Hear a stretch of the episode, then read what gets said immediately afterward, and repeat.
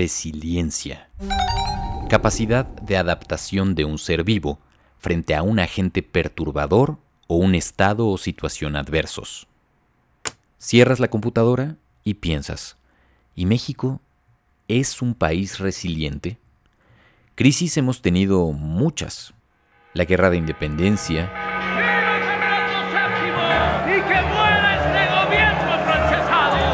los sismos, 7 de la mañana, 10, ah, Chihuahua, 7 de la mañana, 19 minutos 42 segundos. las invasiones,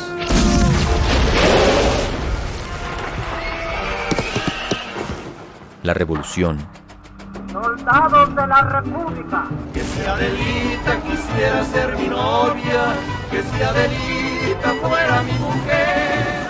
la guerra cristera,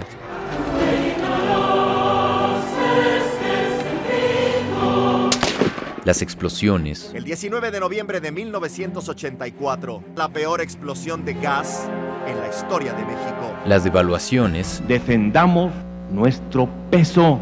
Esa es la estructura a la que me he comprometido a defender como perro. y por supuesto, esta pandemia. no mentir, no robar, no traicionar. Eso ayuda mucho para que no dé el coronavirus. Todas estas crisis y el dolor que implican han hecho a nuestro país más fuerte. Tras la tormenta nos viene la calma o más bien el olvido y la desmemoria. Hemos aprendido de nuestros traumas históricos. Y es más, ¿realmente el viento no le hacía nada a Juárez? En este episodio lo vamos a descubrir juntos con un gran especialista en el tema. Yo soy Juan Luis Rodríguez Pons y esto es Días Extraordinarios, el podcast para buscarlos como sí ante la incertidumbre de esta pandemia. Descubre conmigo cada semana historias inspiradoras de adaptación e ingenio y el porqué de lo que sentimos. Porque hasta que nos podamos abrazar de nuevo, estos que estamos viviendo son días extraordinarios. Días extraordinarios. Días extraordinarios.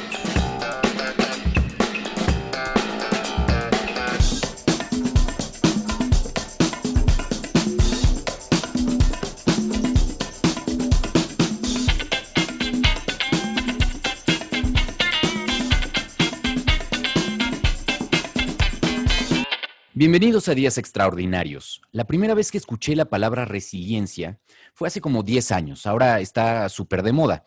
Dicen que el primer autor que empleó este término fue John Bowlby, el creador de la teoría del apego, pero en realidad fue Boris Cyrulnik, un neuropsiquiatra y etólogo que a los 6 años sobrevivió al nazismo en la Segunda Guerra Mundial y quien perdió a gran parte de su familia en Auschwitz. Escribió un bestseller llamado Los patitos feos, en donde popularizó este término. Y bueno, ya si estamos hablando de bestsellers, y como esto se trata de México, a la hora de buscar un invitado en este episodio para revisar qué tan resiliente ha sido México a lo largo de su historia, pues el ideal es sin duda Pedro J. Fernández, a quien yo conocí hace años cuando abrió la popular cuenta en Twitter, arroba don Porfirio Díaz, que seguramente ustedes ubican. Y bueno, hoy somos compañeros de casa editorial en Penguin Random House pero él ha publicado bestsellers como Yo Díaz, Había una vez, Mexicanas que hicieron historia, Iturbide, y las novelas Los pecados de la familia Montejo, La última sombra del imperio, Morir de pie, en fin. Yo estoy seguro que a lo mejor alguno de sus libros ya lo han leído ustedes. Y ahora, en plena pandemia y 4T, apropiadamente está lanzando su libro más reciente, querido Don Benito, El amor que salvó a la patria. La novela recrea la vida de una mujer que se ganó un lugar en la historia al lado de Juárez, Margarita Maza. Qué gusto que estés en Días Extraordinarios, Pedro. Qué gusto de verdad. Muchísimas gracias por la invitación. Tú eres experto en novela histórica, eh, eres un apasionado de este país. Y, y, y, fíjate que hace, no sé, unos, unos días estaba leyendo un artículo de la psicóloga Rosario Linares que encontré en el blog madrileño del Prado Psicólogos. Las personas, según ella, las personas resilientes no nacen, se hacen, han luchado contra situaciones adversas, eh, han fracasado varias veces y no se dan por vencidas. Y bueno, me late que para el podcast hagamos, si te parece bien, un pequeño test a partir de sus 12 hábitos que para ella tienen las personas resilientes. Así que ustedes que nos escuchan, agarren o vayan a buscar ahorita o, eh, algo con que anotar, pluma y papel. Y Pedro, si te parece bien, eh, tú contesta también qué tantos de estos 12 hábitos tienen eh, no, en este caso las personas resilientes, sino México. Eh, al inicio del podcast yo me planteaba varias preguntas sobre, a ver, ¿realmente nuestro país es un país resiliente? Entonces, ¿qué te parece si vamos revisando cada uno de estos puntos? Ustedes en su casa lo que hacen es ir apuntando qué de esto tienen ustedes para ver qué tan resilientes son ante una crisis. Eh, pero Pedro nos va a ir contando en realidad cuáles de estas características ve que tiene nuestro país o que los ha tenido a lo largo de la historia y esto nos va a generar como, creo, una, una, un muy buen episodio de podcast. ¿Te late? Me late. Va. Entonces, el primer hábito que dice Rosario Linares que tienen las personas resilientes es que son conscientes de sus potencialidades y sus limitaciones. A ver, anótenselo, piénsenlo. Ustedes son conscientes de sus potencialidades y limitaciones. ¿Tú crees, Pedro, que, que nuestro país es consciente de ello? Híjoles. Está cañón, ¿no? Sí, ¿no? En México, con la historia que ha tenido, sobre todo en el siglo XIX, eh, quizás eh, no tanto de, sus limitaciones, porque de repente sí hemos tenido momentos históricos donde nos volamos y no estamos realmente conscientes de, las limitaciones. Un caso muy específico es eh, justamente los primeros años del México independiente, donde soñamos un país que realmente nunca pudimos lograr, porque pues veníamos saliendo de, de una guerra y teníamos una deuda terrible que, por cierto, acabó pagando eh, Porfirio Díaz, pero creo que el, mexicano siempre ha sido consciente de su potencial, eh, que tenemos un país con una riqueza eh, cultural y territorial muy, muy grande y quizás un poco el trauma ha sido que no lo hemos podido explotar para, para beneficio de todos, pero el, potencial claro que está ahí y todos somos conscientes de ello. Decían, decía un, un famoso expresidente que este era el cuerno de la abundancia, ¿no? Eh, que este país daba como para todo, que teníamos este, reservas ilimitadas de petróleo. Eh, eh, ¿Tú crees genuinamente que este país podría ser o estuvo en algún momento destinado a ser una potencia mundial? Yo creo que sí podría serlo.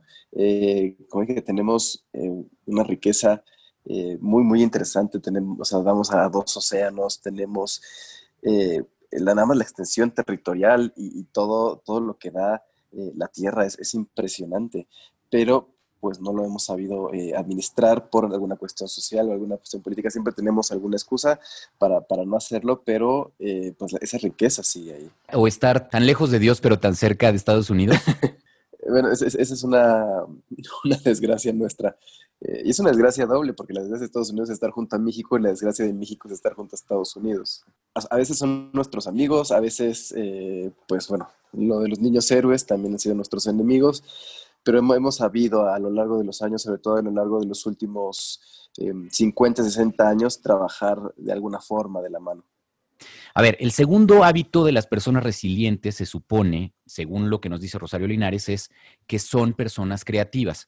La persona con una alta capacidad de resiliencia no se limita, por ejemplo, a intentar pegar ese jarrón roto eh, porque es consciente que ya ese jarrón ya no va a volver a ser el mismo. Entonces, esa persona resiliente a lo mejor aprovecha esos cachitos de jarrón para hacer un mosaico con esos trozos rotos y transforma a lo mejor esta experiencia dolorosa en algo bello, útil y de, de las cosas de pronto de dolor saca algo precioso.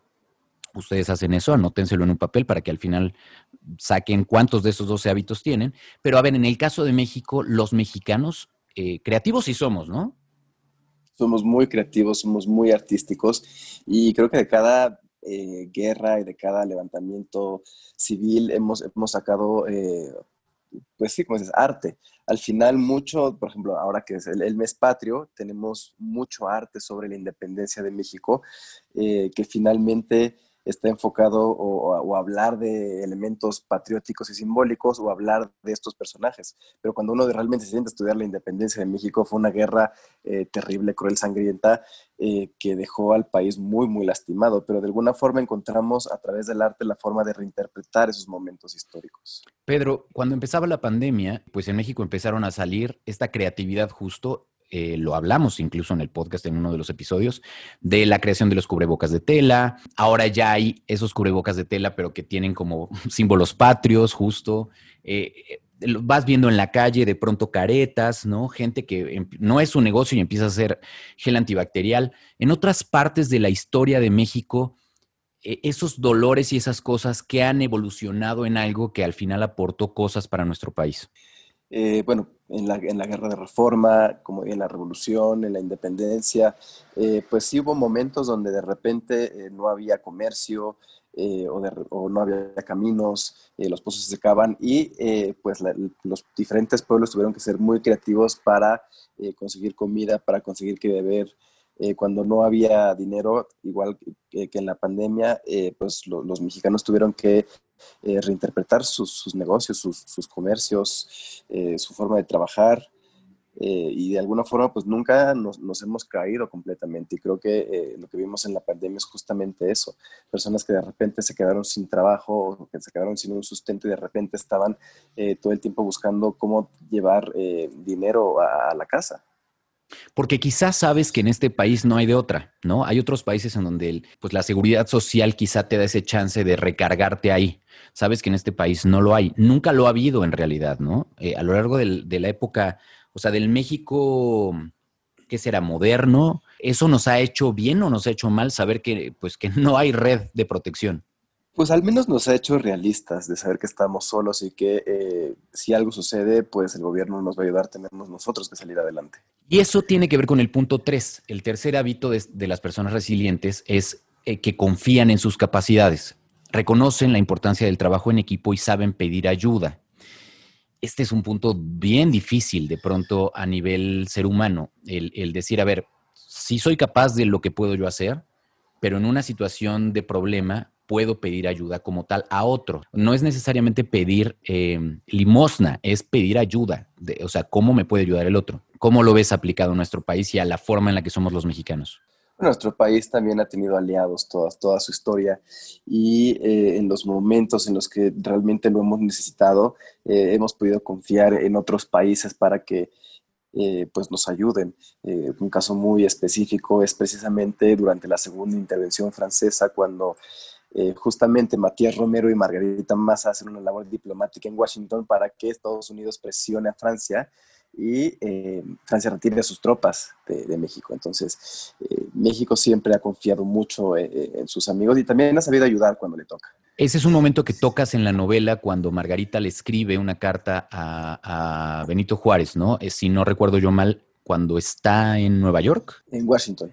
En Washington. En Washington y se reúne con el presidente de los Estados Unidos en la Casa Blanca y, se va a tomar el té y ahí es donde Margarita le está exponiendo al presidente, es Andrew Johnson, porque eh, Abraham Lincoln ya, ya había sido asesinado y le expone a Andrew Johnson justamente qué es lo que está pasando en México para que se pueda hacer esta labor diplomática. Y es muy interesante porque eh, cómo lo retoman los medios en México es, en lugar de hablar de esta labor diplomática, están criticando el vestido, los aretes, los zapatos. Entonces, ya vemos en, ese entonces cómo trataban eh, a estas grandes mujeres de la historia y ese machismo que lleva mucho tiempo este, instalado, ¿no? En, ahora, ahora que tocamos el tema de Juárez, ¿realmente el viento no le hacía nada a Juárez? ¿De dónde viene esa frase? Muchos conflictos. La verdad, no sé de dónde viene esa frase, le he preguntado a varios historiadores y tampoco saben. Pero bueno, Juárez le tocaron un montón de, situaciones en las que se tuvo que exiliar o fue exiliado y al final eh, salió victorioso. Entonces, más bien creo que era eh, su forma de siempre salir bien librado de, estas, de estos conflictos. No sé si esta frase se refiere a eso, justo a este pelo engominado que, vemos en todas las monografías. Eh, Tú que estuviste investigando Juárez, eh, ¿es así como lo vemos en, esas monografías que compramos para la primaria?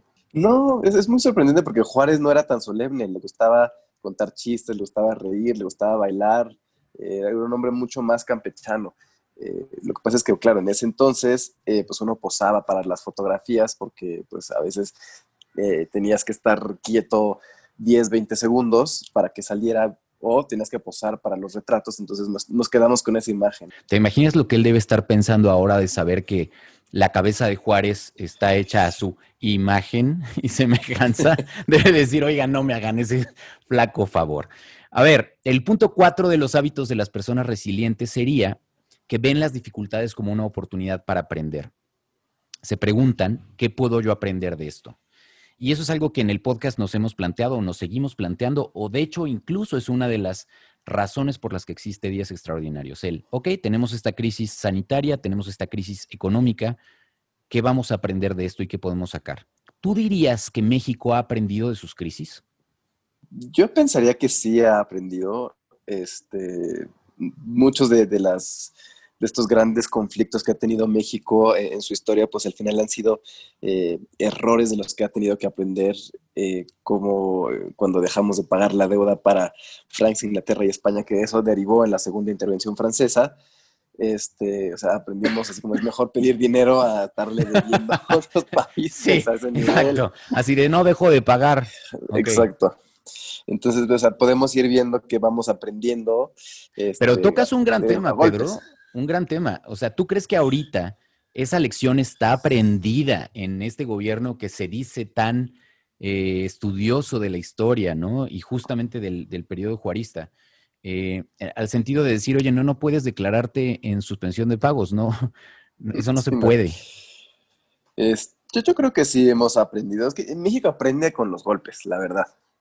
Y eh, pues nuestra historia estado llena de golpes. Entonces, eh, siempre están ahí y si no que terminan siendo traumas, tenemos el trauma de la conquista, tenemos el trauma de las diferentes intervenciones, eh, de la decena trágica, son traumas que vamos arrastrando que algunos sí los hemos eh, pues lidiado con ellos, algunos los tenemos todavía presentes, pero que al final pues es parte de nuestro aprendizaje. Y al final, bueno, eso me lleva a otro de los puntos, me voy a adelantar, que sería afrontar la adversidad con humor. Eso yo creo que es una de esas cosas que claramente México ha hecho, ¿no? Sí afronta la adversidad con humor, sacamos una broma de nuestras desdichas. La risa es normalmente una de nuestras mejores aliadas porque a las personas resilientes les ayuda a mantenerse optimistas y sobre todo permite enfocarse a lo positivo en las situaciones. A veces como que los mexicanos nos reímos de más de, las cosas rudas, ¿no? de la vida. Eh, no sé qué tanto, este, históricamente el, el, humor en los periódicos, por ejemplo, en toda la, en todo no sé, en todos los periodos que has estado estudiando, seguramente estaba ahí presente, a veces jugándose la vida. Sí, el humor siempre, siempre ha estado presente. Desde la, incluso desde la colonia siempre nos hemos burlado de alguna forma de, nuestros gobernantes. Incluso aunque hayamos tenido buenos gobernantes, siempre el humor está presente. Siempre encontramos una forma, bueno, algo de, lo que eh, reírnos, que no necesariamente es una burla irrespetuosa, pero eh, pues siempre estamos eh, lidiando con eso. Y pues como dices, incluso ahora con la pandemia, o sea, ni siquiera había llegado la pandemia y ya teníamos listos los memes. Es muy impresionante. Exacto, lo que en su momento eran cartones, ¿no? De crítica y de, ridiculizar a, no sé qué tanto a Porfirio Díaz, pero sí a otros, a otros gobernantes, eh, pues ahora lo sacamos en memes y ahora se hacen de otra forma, ¿no? Este, sigue estando ese cartón político rudo, ¿no? y que cuestiona el poder, no, ya, ya, por Porfirio le tocaron este, unos cartones muy agresivos. Eh, uno, cree que estaba completamente controlada la prensa en el porfiriato, pero no es cierto. Y los, la caricatura política eh, era muy, muy cruel con, al principio con su aspecto físico y luego con su edad. Entonces, eh, pues así lo, está presente. e incluso lo que no es cartón político, por ejemplo, durante el Segundo Imperio, esta famosa canción de Adiós, mamá Carlota, que también es, es muy chistosa y es, es, parte del humor. Estamos en plena guerra con el país destruido y encontramos el tiempo de reírnos de la emperatriz. Exacto. También eso tiene que ver con otro punto, el, el punto 6, digamos, que es practicar el mindfulness, que claramente eh, lo podemos traducir aquí como conciencia plena, ¿no? Eh, las personas resilientes normalmente tienen estabilidad, aunque de pronto no conocen el término o no lo practican, que ahora está muy de moda, pero este hábito que a mí me parece todo un reto de vivir en el aquí y en el ahora, no estar ni en el pasado ni en el futuro, sino tener esta capacidad de aceptación y asombro ante lo que va pasando. ¿Somos ciudadanos históricamente los mexicanos de nuestro momento o tenemos esa grande nostalgia hacia el pasado que si todo pasado es mejor? Yo creo que los mexicanos tienen una gran nostalgia hacia el pasado. Tenemos una gran nostalgia hacia el México prehispánico, hacia la, parte buena del porfiriato. Siempre estamos pensando que el porfiriato eran puros bailes. Incluso todavía eh, hay personas que usan la frase de en tiempos de Don Porfirio como si hubiera pasado hace poco.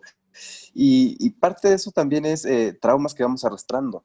Eh, seguimos todavía hablando de, la conquista, seguimos hablando de la colonia, incluso momentos de, la revolución como si hubieran sucedido ayer y tenemos esos traumas que no hemos podido cerrar. Y eh, muchas veces cuando estamos viendo discusiones en redes sociales estamos culpando a los gringos o a los españoles o a los franceses de momentos que estamos viviendo ahora cuando esos momentos se vivieron hace dos, tres, cuatro, cinco siglos. Entonces, eh, ahí sí el mexicano le gusta vivir mucho en el pasado y creo que eso no le permite eh, ver el futuro. Y eso quizá entonces nos adelantaría que el punto 7 no, no lo cumple México como tal, porque es eh, las personas resilientes ven la vida con objetividad. Ustedes lo hacen, ustedes que nos escuchan, ven la vida con objetividad, se esfuerzan por centrarse en los aspectos positivos y disfrutan de los retos. Estas personas normalmente desarrollan un optimismo realista que a veces hay gente que llama optimalismo, que es esta cosa como del realismo optimista sí somos optimistas en México. Yo diría, por lo menos no, creo que veamos las cosas con mucha objetividad históricamente, ¿no? Em, objetividad no creo que, no, no creo que tengamos, ¿no? Y optimistas, pues no sé, o sea, a lo mejor tenemos esta idea de decir, bueno, vamos a salir de esta. Pero quién sabe cómo salgamos. Exacto, no, no queda tan claro el cómo salir, cómo, ¿no? Sí, no. No, el mexicano no, no es optimista y, tampoco es realista con su pasado. Y, parte de eso es porque también nos han enseñado una historia de bronce eh, que nos ha parecido muy aburrida, entonces tenemos ahí como esos héroes y esos villanos y, están ahí en el pasado, eh, siendo eh, idealistas en el pasado, pero pues no los estamos viendo objetivamente. Y ¿Cuál, a pesar de dirías que, que, es de los, de los gobiernos o de los expresidentes que ha sido tratado con menor objetividad por la historia? Em, yo creo que hay tres, Juárez, Juárez, Díaz y Madero. A, Juárez y a Madero no les hemos permitido eh, ninguna falta, mientras que a Porfirio Díaz lo mandamos al infierno de la historia y, no le permitimos ningún acierto. Entonces no podemos verlos con objetividad si creemos que estos dos gobiernos fueron muy buenos y el otro fue muy malo. Y, justamente si, por ejemplo, si agarramos el de Madero y lo viéramos objetivamente, que fue un gobierno muy corto donde no supo gobernar y al final esa pues esa ingobernabilidad fue lo que causó de alguna forma su muerte, pues tendremos que preguntarnos si realmente fue tan buen presidente como nos lo están vendiendo en la escuela. Pero al menos esos tres creo que han sido eh, los, que, los que hemos tratado con menos objetividad en la historia oficial. Porque a lo mejor se, le premia mucho en este país a quien hace un cambio, aunque el cambio después no sea sostenible. Exacto. Y eso, no sigue sucediendo, amigos, no sigue sucediendo. Eh, bueno, después de ahí, eh, otra, otra característica, otro hábito de las personas resilientes sería rodearse de personas que tienen igualmente una actitud positiva. Entonces evitan a los vampiros emocionales para crear una sólida red de apoyo para los momentos difíciles. Yo creo que en la Segunda Guerra Mundial México tuvo la suerte, afortunadamente, de alinearse a amigos que eh, pudieron darle un cierto apoyo, ¿no? Este, pero tú cómo lo ves? O sea, ¿hemos elegido los socios adecuados en todo momento? Eh, no sé si los más adecuados, pero eh, hemos sabido escoger amigos. Eh, generalmente ha sido Estados Unidos, en el caso de, del porfiriato fue más naciones europeas, Alemania, Inglaterra y Francia, pero pues siempre hemos sabido buscar amigos, aliados, siempre estamos buscando algún tipo de trato o asociación comercial, política, Así siempre es algo que también se festeja mucho. Entonces, eh, pues sí, además somos un país muy querido en el mundo. Sí. Y eso nos ayuda. Sí, e, e, eso es cierto. Otra de las facetas o de estos hábitos sería no intentar controlar las situaciones, sino las emociones. Es decir, no es lo que, lo que me sucede, que eso muchos psicólogos lo dicen, sino cómo enfrento lo que me sucede. Eh, un, alguien que es resiliente aprende a lidiar con esta incertidumbre y se siente cómodo aunque no tenga el control. Em, y cuando no puede cambiar la realidad, eh, se enfoca a cambiar las emociones. Híjole, es, a nivel de cómo somos los mexicanos y hemos sido a lo largo de la historia, o sea, somos, nos desbordamos emocionalmente, pero, pero no necesariamente somos muy hábiles para, manejar ese enfoque. No somos un, un, pueblo tan emocional que a veces no tenemos la mejor inteligencia emocional. Y en el caso de los gobernantes, pues sí, cada uno llega y quiere cambiar todo. O sea, creo que ha sido parte del problema de México, que no ha habido eh, un proyecto que realmente haya durado eh, más de un sexenio. Eh, yo me atrevo a decir que el único momento en el que existió eso fue por Díaz porque se quedó él 34 años. Pero en general, cada vez que llega un presidente, incluso aunque sea del mismo partido, trae su propio proyecto y quiere cambiar todo y hace todo y, y quiere controlar precisamente la parte social, la parte política y al final termina saliendo en el tiro por la culata. Tú dirías que ni siquiera en la parte priista, ¿no? Antes, eh, en, en, la época dorada del priismo, donde un presidente se levantaba de alguna manera en los hombros del otro y las instituciones tenían como un poco más de vida, antes de que llegara Echeverría y lo arruinara todo, ¿no? Y antes de Díaz Ordaz, ¿no? Eh, ¿Tú creerías que había cierto control en el partido a nivel de decir, bueno, sí, vas a imponer tu sello personal, pero vas a construir sobre las instituciones? Eh, pues sí existía esa, pues esa idea de que podía construir, pero de repente teníamos eh, presidentes que llegaban y cambiaban varias cosas.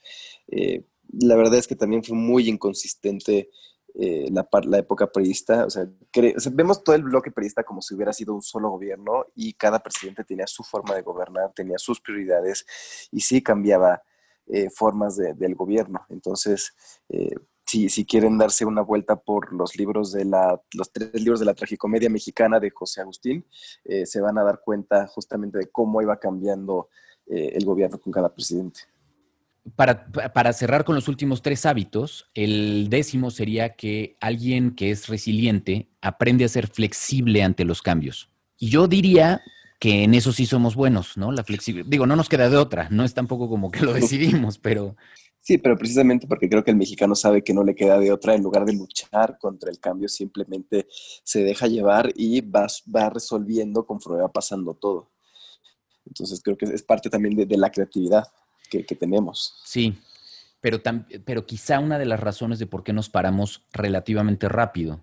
¿No? Alguien me decía de esta crisis económica que, que se pronostica ¿no? a partir de, de toda esta crisis sanitaria, eh, va a haber países a los que les va a costar más trabajo pararse porque no están tan acostumbrados a las crisis justamente, ¿no?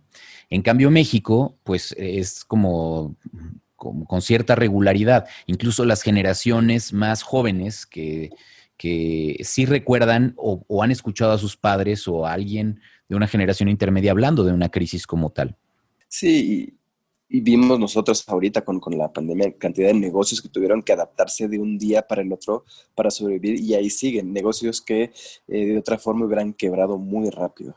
Y que yo en otros países no necesariamente veo esa rapidez para adaptación, ¿no?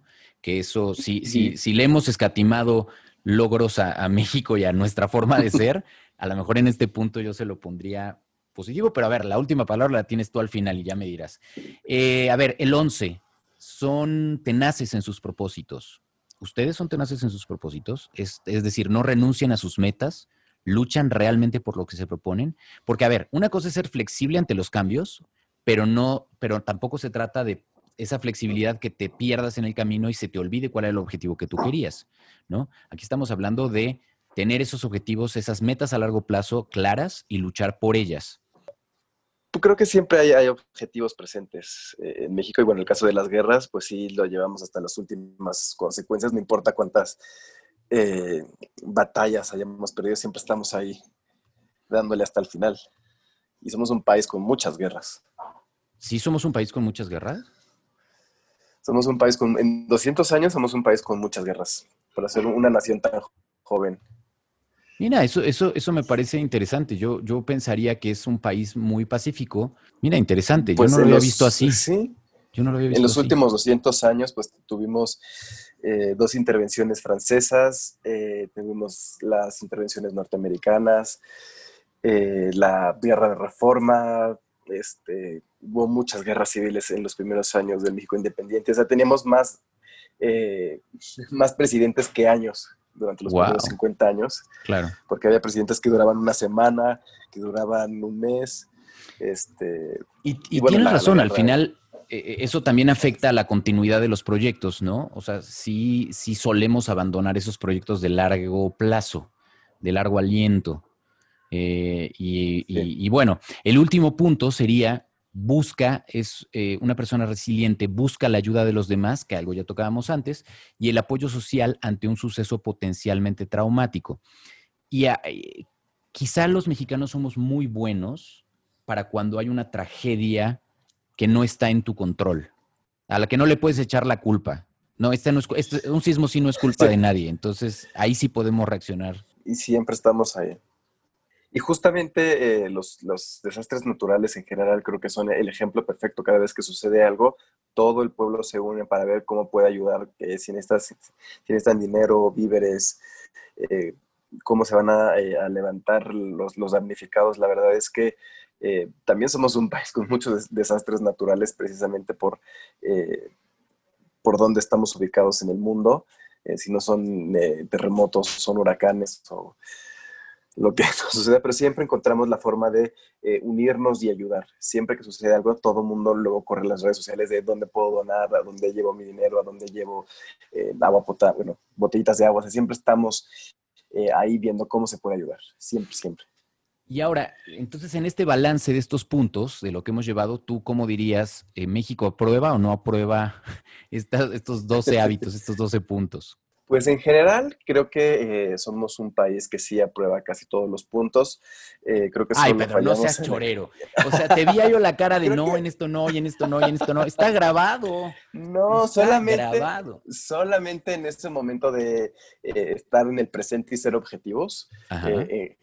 porque sí tenemos muchos, muchos traumas históricos que superar, pero en general creo que sí cumplimos con, con la mayoría. ¡Wow! Yo fíjate que no, yo, yo difiero, yo no creo que seamos un país muy resiliente.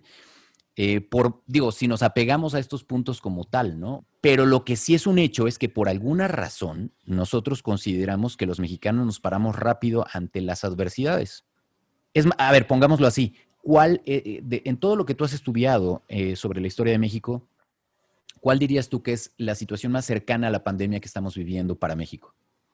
Eh, posiblemente eh, la Revolución Mexicana, porque pues no solamente fue la, guerra eh, civil, social, política, sino que además se, se cruzó justamente con la, con la gripe española. Y poquito después fue la, la, guerra cristera, entonces sí fueron este, 15 años completamente caóticos por todos lados. Y pues también eh, los mexicanos estaban eh, reuniendo dinero para tratar de ayudar eh, a las viudas, a los huérfanos, los pueblos que también se quedaban sin agua potable, sin comida. O sea, estaba la guerra por un lado y por el otro lado el cómo podemos ayudar a las víctimas de esta guerra civil. Entonces, creo que es lo más cercano y eso que duró más de una década no es como esta pandemia que esperemos que ya el próximo año podamos ir poco a poco normalizando de alguna forma en cuanto esté la vacuna. Aquí era una guerra civil fuera de toda proporción. ¿Te, das cuenta con la facilidad con la que ahora decimos, espero ya que el próximo año cuando empezamos con, hoy es un mes, ¿no? O sea, ahora ya estamos pateando los términos de esto ya con una facilidad así de, en fin, de verdad que, si ustedes no han tenido la oportunidad de leer alguno de los libros de Pedro, se los recomiendo muchísimo porque es, como dice, un acercamiento a la historia eh, a través de una novela que claramente está escrita con todo este humor que, que le caracteriza a Pedro, con todo este acierto de la investigación, pero también de los detalles que le dan mucha, mucha vida a los personajes, que se vuelven no solo eh, blancos o negros, sino con una gama de grises más interesantes y que los vuelven no estos, como los decías, estos personajes eh, de bronce, ¿no? Que, que, tienen el ceño fruncido, sino que van a ir conociendo lados interesantes de un presidente que ha sido pues muy mencionado en los últimos años, ¿no? Em, como un apóstol de muchas cosas y que, como dices tú, tiene sus lados buenos y sus lados malos. El libro acaba apenas de salir, eh, y está enfocado específicamente en Margarita. Sí, querido don Benito, es eh, las cartas que Margarita Massa le escribe eh, desde el exilio a Benito Juárez y ahí se cuenta su historia de amor, se cuenta lo que ella está viviendo en el exilio, las fake news que llegan porque también había una operación desde el imperio de desmoralizar las tropas republicanas con noticias falsas y eh, pues todo lo que ella eh, va viviendo, la muerte de dos hijos, toda la parte diplomática que ya hablamos y pues eh, yo creo que es un, es un, gran momento para dejar de decir que Margarita Massa es la esposa abnegada de Benito Juárez. Y, exacto, es el que incluso el de Juárez, ¿no? Que implica muchísimo en este país. Pedro, de verdad, muchas gracias. Si te quieren seguir, te encuentran en Twitter e Instagram como arroba PedroJ86 y en Facebook me encuentran como Pedro J. Fernández, escritor. Buenísimo. Gracias por estar en Días Extraordinarios y de verdad busquen esta novela que está, pues ya, ya ahora sí, cuando escuchan esto, en todas las librerías. Así es, en todas las librerías, en tiendas en línea, en formato digital y en audiolibro. Que sea otro gran, gran éxito a tu historia. Un abrazo, Muchísimas Pedro. gracias. Igualmente. Y también gracias a ustedes por escucharnos. Como se los compartí en redes, estoy muy contento de que ahora, además de Spotify, Apple Podcasts, Google Podcasts y otras siete plataformas, Días Extraordinarios también está disponible ya a nivel mundial en iHeartRadio. Espero que esto nos haga llegar a más personas, lo que solo lograremos con tu apoyo compartiendo con tus amigos si esto que escuchas te gusta y te sirve.